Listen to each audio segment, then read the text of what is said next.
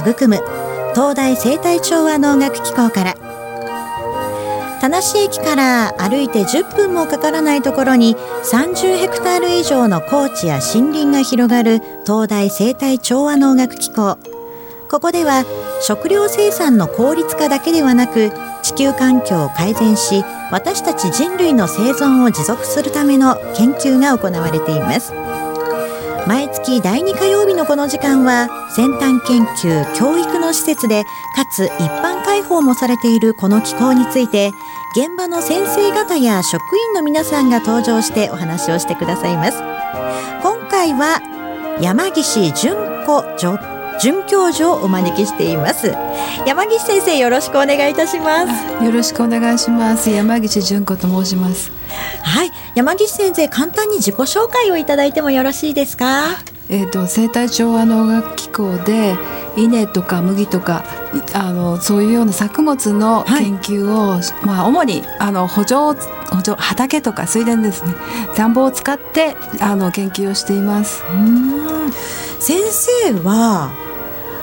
幼い頃からそういった稲とかそういったものに興味があったんですか？いやそれはあの全然そんなことはなくって、はい、あの東京で育っていますし、ええ、あの田舎は鳥取県で、はい、あの夏休みなんかに田舎に行くと田んぼとかあのいっぱいあったんですけれどあの特にそんな稲に興味を持ったとかそういうことはありません。えー、あの女性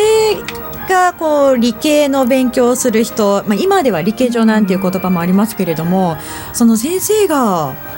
その道に入った時っていうのは周りに女性っていうのはどのくらいいらっしゃったんですか、えー、とですねあの一般的に言うとすごく少なかったそうですよね、はいはい、ただあのたまたま私が大学で友達になった女性何人かが一緒に農学部に行きまして、えー、でそれはたまたまラッキーだったんですけれど、はい、あの上の学年とか下の学年を見ると本当に少ししか女性はいなかったですね。そうですよね、はい、でも仲間が同じ学年にいらっしゃったんですね。そ、ね、れはとってもラッキーでした。今でも、えー、あの仲良くしています。本当ですか？はい、本当に絆強いですねじゃあね。強くならざるを得ないっていうところはありますけれど。いや本当に少ないと思うんです今でも少ないですよねだって女性はまだまだね、ね、まああの私の頃に比べたら増えてはいると思うんですけれど、はい、皆さんあの大学ではそういうことをやったとしても、うん、その後もずっと続けてその理科系の研究とかをしていく人はもう本当に少な少ないですね。そうですよね、はい、あの山岸先生はこの理系という分野は小さい頃からお得意だったんですか？えっと、それはあの小さい頃はそうでもなかったんですけれど、うん、高校の時に、まあ、あの担任が3年間物理の先生だったんですけれど、はい、あのやっぱり理科系って面白いっていうことをちょっとあの、まあ、教えてもらったですね、ええ、で理科系に行きたいなと思いました。はい、受験をしてそうですね。はい。なるほど。周りのご両親なんかは理系に進むっていうのはいかがでした？いや特に あの反対はしませんでした。本当ですか、はい、あのでも父はやっぱり文系だったので、えー、あの全然わからないからって言いましたけど。もう本当ですよね、はい、私もわからないことだらけなので 先生がどんな研究をしてきたかというのもねお話をお伺いしていきたいんですけれども、はい。はい、まあ、大学に入って、えー、どうして農学部に行かれたんですか？えっ、ー、とそれよく聞かれるんですけれどね、うん、あのまあえっ、ー、と生物は面白いなっていうふうに思うようになっていて、でも人との関わりっていうのがまああまりこう離れたくなかったっていうのもあって、はい、あの農学部っていうのはどうしても人と生物こう関わるところなので、まああのそちらに行くことにしました。うんそして農学部でどんなお勉強をしてきたんでしょうか？えっとですね、うん、あのまあ研究としては、はい、あのいろんなことをまあやってきたんですけれど最初はあの、まあ、家とか大豆とかを使って、はい、実は呼吸を測ってた。呼吸を測る？はいはい。あの動物はみんなこう呼吸しますよね、はい、植物もみんな呼吸をしてるんですけれどあの呼吸植物の呼吸が一体まあ、何のためにもちろん成長したり大きくなったりするのに呼吸必要なんですけれどあのどれくらいの量の呼吸をしているかとか、はい、それから実はあの昼間光がいっぱい当たるとあの光合成って言って植物いっぱい稼ぐんですけれど、はい、いっぱい光が当たった時は夜の呼吸が高くなるっていうの面白い現象があって稼ぎが多い時は呼吸もこうハハして大きく育とうとするんですかね。頑張ってるっていう感じなんですか？はいはい、あのまあそんなこともあるので、はい、植物の呼吸について研究をしていました。それは呼吸っていうのはどういうものでわを使えばわかるものなんですか？すね、炭酸ガスって人間もあのはーって吐くと炭酸ガス出す。はい。であ植物も出すんです。だからその量を測ってました。いろんな条件で。そうなんですか。ちょっと寒いところに置いてみたりとか。寒いと低いんですね。でも温度が高くなると上がったりとかいろいろあったのであの、まあ、そんなことであの博士家庭はずっと過ごしたんですね。でもあのその後、えーと、チャンスがあって、はい、フィリピンにあの国際稲研究所っていうところがありまして、そこに1年行ってたんです。はい、でその時にはそういうあの博士でやっていた研究室の中の研究じゃなくて本当にその食料として稲を作るっていうのをこう自分で感じて、はい、であのやっぱりこう人とつながってるところの研究をやっていきたいかなと思ってであのこちらの生態調和農学校の方に昔の東大農場ですねに就職した時から、はい、あのそちらの方にちょっと 実験室が外に出てあの実際の畑を水田を使った研究をするように、まあ、心がけてやってきたっていうところあります。じゃあその今の場所っていうのがすごく先生にとってはやりやすいというか。そうですね。まああのそこに就職したからまあ余計そういうふうになったっていうのはありますけれど。はい。へえ稲とか大豆とかを主に今も育ててらっしゃるんですか、はい、はい、育てています。あの、うん、毎年春には食べをしていますそれは東大生態調和農学機構に行けば一般の方も見える部分にあったりするんですか？あのー、今ちょっと工事工事とかいっぱい入っていて、はい、あのちょっと難しいんですけれどあのー、そのうち皆さんにも見ていただけるようにしますし、うん、今でもあの希望されれば、はい、はい、あの見に行けます。へえ。今はもう稲刈り取り終わっちゃってますよね。はい、今何もありません。じゃあこういう冬にこう行く秋から冬にかけての時期っていうのは先生どんなことをやってらっしゃるんですか、うん、えっとですね私は麦の研究もしているので、はい、今あの麦をもう種まきをする時期なんですね。えー、でまあ、麦の種まきをして麦の成長を追うっていうのもありますしそれからあの、えっと、刈り取った稲についてあのどれくらいの収量がどういうふうに取れたかっていうようなことを、まあ、あの数えたり測ったり、はい、してしています。あの詳しいこともっとね後半にお伺いしていきたいと思いますけれどもここで一曲先生のリクエストナンバーをねお届けしてまいります。はい、えー、今日は竹内まりやさんの人生の扉という曲でございますが先生この曲はどうして選ばれたんですか、えっとですね、あの普通あの曲を聴くときにあんまり歌詞をちゃんと聞かないんですけれど、はい、この曲は聴いてるときに歌詞を一生懸命こう聞かされてしまって、えー、ですごくこうなんていう人生の1ページを1ページ1ページを自分でこうなんていうの振り返って納得していくっていうところがなんか惹かれてしまった、えー、はい、じゃあ大好きなナンバーということでしょうか。はいそれではお届けいたしましょう。竹内まりや人生の扉。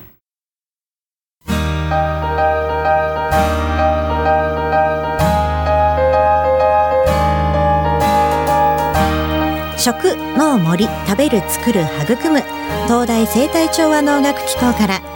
今日は山岸純子准教授をお招きしてお話を伺っています。山岸先生後半もよろしくお願いいたします、はい、よろしくお願いします。先生は稲をはじめとしたこう作物のね研究をしていらっしゃるということなんですけれども現在の東大生態調和農学機構まあいわゆる田無と呼ばれている地域ですよね田んぼがないで田無じゃないですか。そうですね。それでも稲っていうのは作れるんですか？はいはい。あの今えっ、ー、と生態町の農学機構には1.5ヘクタールぐらい水田があります。水田です田んぼ。はい。あるんですね。あの田無っていうのは田んぼがないっていうことなんですけれど、はい、まああのどうして田んぼがないかについてはあの、まあ、はっきりしたことはわからないんですけど大きな川が流れていないとか、はい、用水路がちゃんと整備されていないとかっていうようなことがあるんだと思っています。で私たちの水田は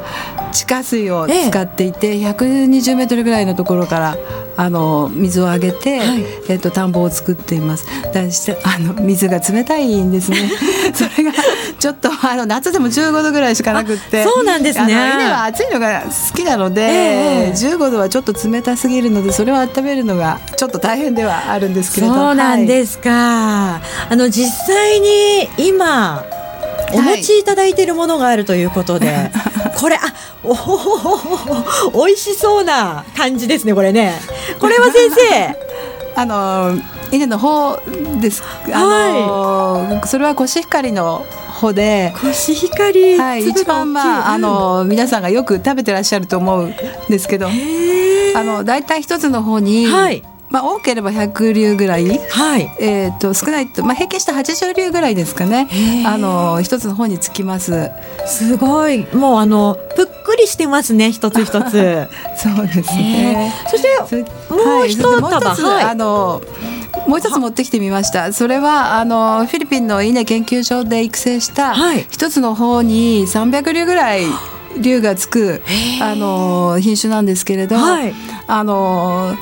まあ、決まった面積でいっぱいこう稲あのお米の収量を上げたいと思った時に一つの方にいっぱい粒がつくっていうのは、まあ、一つのこう戦略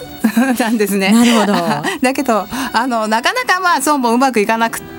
あの一つの方にいっぱい実がついてもその穂の数があんまり多くなければあんまり収量は取れないっていうことなので、えー、穂の数と一つの方にどれぐらい実がつくかっていうののあのバランス、はい、そこがすごく難しいんですね。でその辺をちょっと研究対象にしていたりします。はい、あの少しでも決まった面積からいっぱい取れるようにっていうことでいろいろなことをまあ考えて、はい、本当に今ね両方をこう手に持ってみたんですけれどもその研究している方のものがですねずっしりしてましたやっぱり、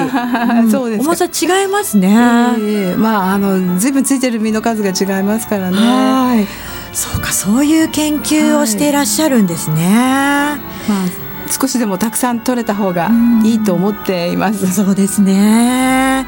先生はやっぱりこう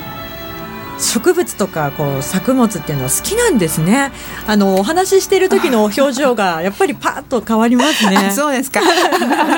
どうもありがとうございます。その中で稲というのはやっぱり一番人間に日本人に近いものだから。そうですね。はいはい。あの、うん、まあ最初はやっぱり一番大事なものをやりたいと思って始めたんですけれど、えっ、ー、と今日本の国内ではねちょっとお米余っているので、はい、あのいっぱいこう収量を上げたいって言ってもちょっと皆さんえっ？て思われるかもしれないんですけれど、えー、あのまあ、これからねあの農家の数も減っていくと思うし、うん、あのやっぱり決まった面積でいっぱい取れるっていうのは大事なことだと思っています。はい、あの世界的に見たらあの本当にたくさん収量を上げたいところはいっぱいありますね。はい、はい、あのでまあ研究の意義はあると思っています。わあすごく今後が楽しみです。もしかしたらだって将来的にその方が今300ぐらいってね、はい、おっしゃってましたけれども。はいはいはいなんか500とかになっていく可能性もあるわけですもんね。まあ、そうなんですけれどね、まあ、あのそこはね多ければいいっていうもんじゃないところもあってそうそうなんだ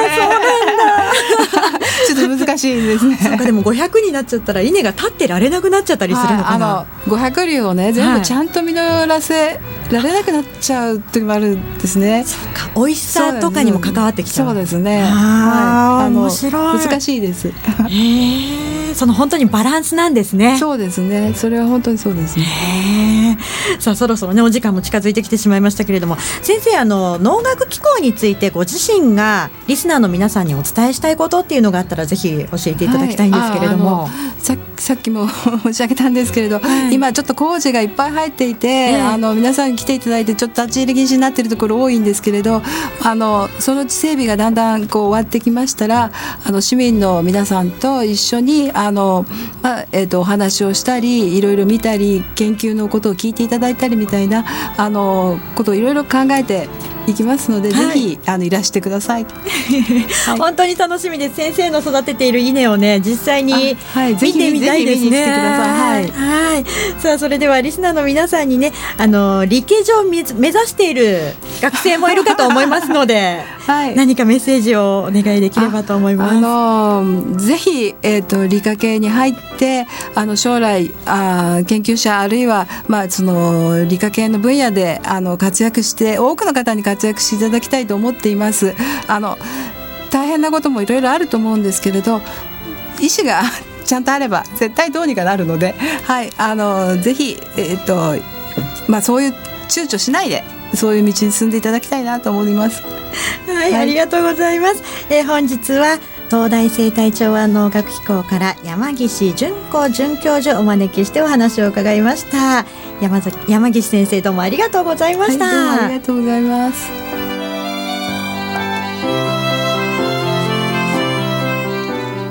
食農森食べる作る育む東大生態調和農学機構から。次回は12月8日火曜日山田進先生にお越しいただく予定です